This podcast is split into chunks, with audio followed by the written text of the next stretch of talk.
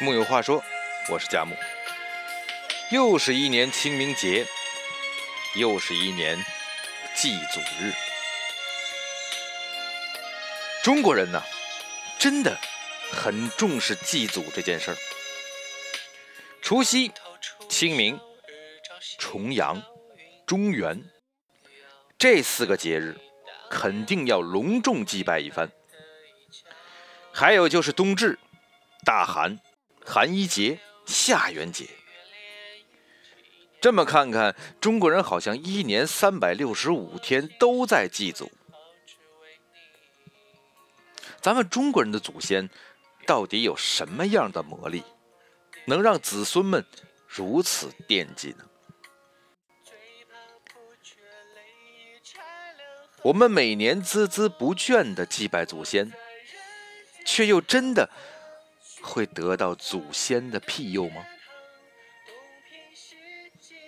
冯友兰说：“人理智上知道亲爱的人死了就是死人，可是人心情感上，我们希望死人能够复活，希望有个灵魂会继续存在于另外一个世界。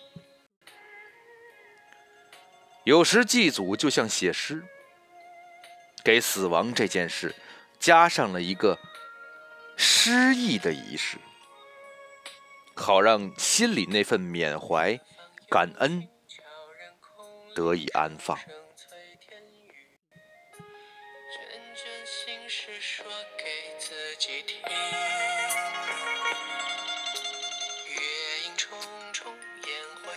人最初没有故乡。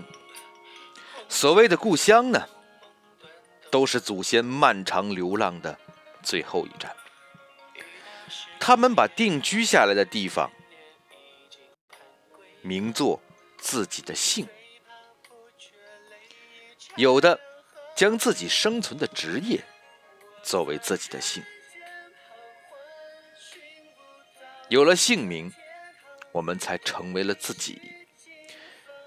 有了姓名，我们才有了自己的家族，有了自己的亲人。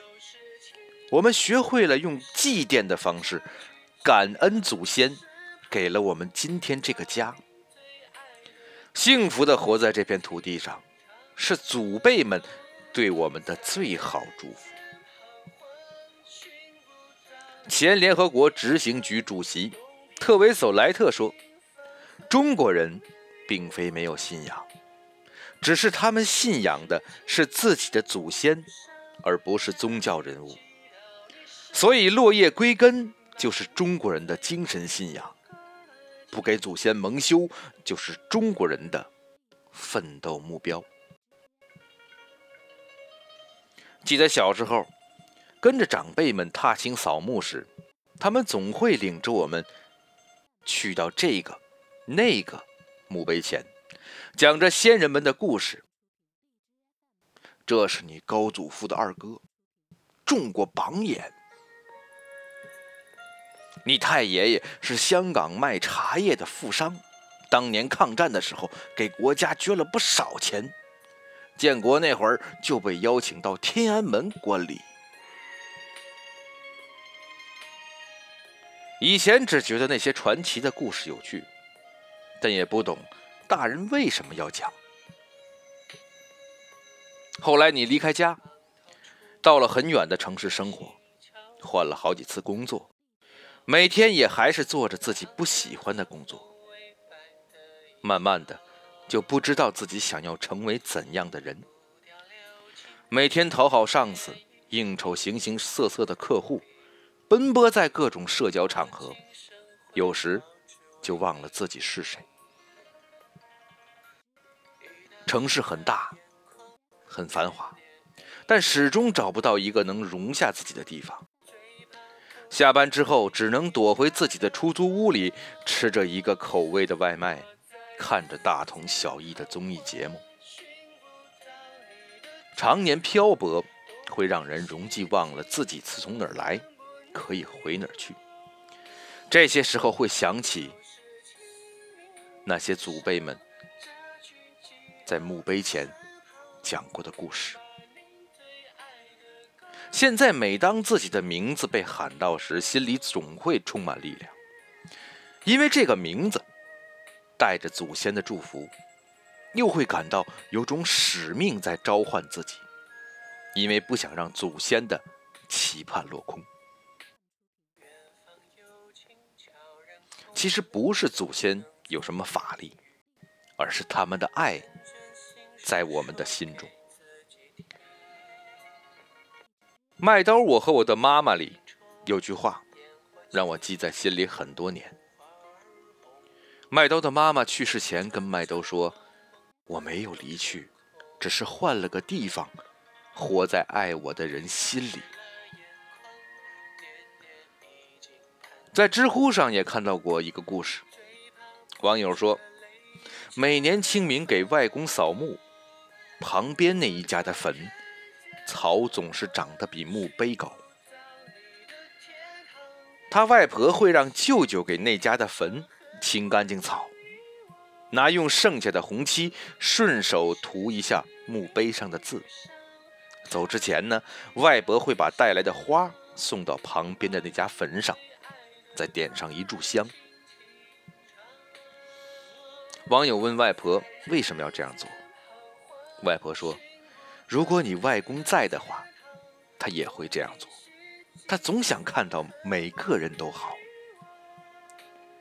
中国人祭祖，或许相信的不是鬼神灵魂，而是相信亲人对我们的爱不会消失，他们在我们心里留下的回忆也不会消失。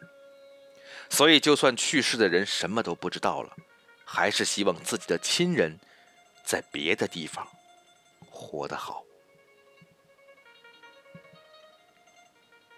缅怀先人更重要的意义是让你珍惜眼前人。祖先最早在中国人心中的形象跟他们生前一样，对我们有时严厉，有时疼爱。从前的人相信，不诚信祭拜祖先会用厄运惩罚后人。对祖先好的话，家族。才会兴旺，所以每年祭祖人聚的特别齐。例如春节也未必能见到面的亲戚，好久没联系的儿时玩伴，这一天再忙，大家都会回来。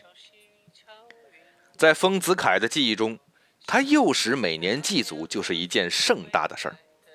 清明三天都去上坟，第一天上自家村里的杨庄坟，清明正日。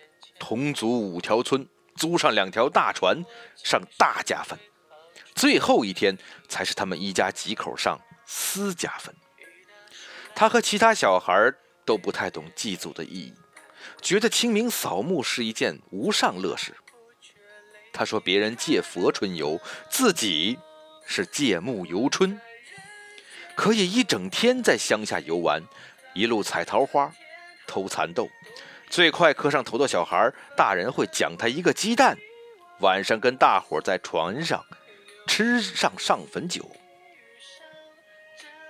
有时会想，祭祖也许在慢慢失去最初的意义，但我们依然不问究竟的，一年一年的坚持回家祭祖，相聚在祖先前聊着家长里短，嘻嘻笑笑的分吃着几百万的贡品。这不就是先人们想看到的光景吗？家族和睦，子孙满堂，仿佛并不是祖先的灵魂在保佑我们，而是一代传一代的信念，让我们生生不息的生活在这片故土之上。其实祭祖，除了给冷清了一年的祖坟添件寒衣，更是想趁着难得的机会。陪一下还在身边的亲人。每年祭酒时，总会想起那句诗：“一滴何曾到九泉。”鼻头会感到遗憾，眼眶会有伤感在打转。当放下空酒杯，抬起头，可爱的亲戚们围在一起聊着家长里短。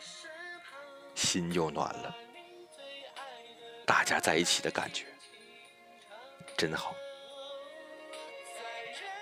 木有话说，我是佳木。咱们中国人祭祖啊，不就是为了那份亲情和牵挂吗？